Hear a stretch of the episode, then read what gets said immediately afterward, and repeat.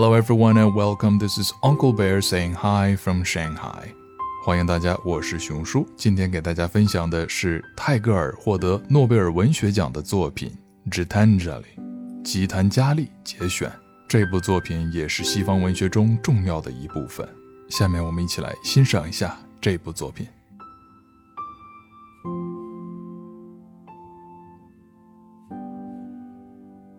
I have had my invitation to this world's festival, and thus my life has been blessed.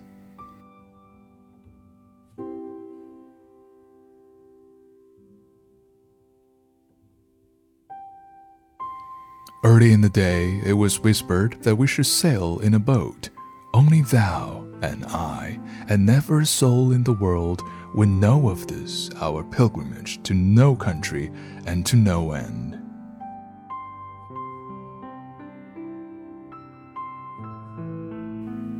In the meanwhile, I smile and I sing all along. In the meanwhile, the air is filling with the perfume of promise.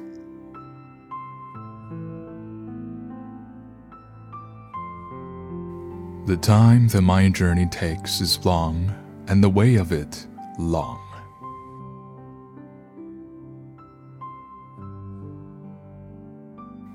I came out on the chariot of the first gleam of light and pursued my voyage through the wildernesses of worlds, leaving my track on many a star and planet.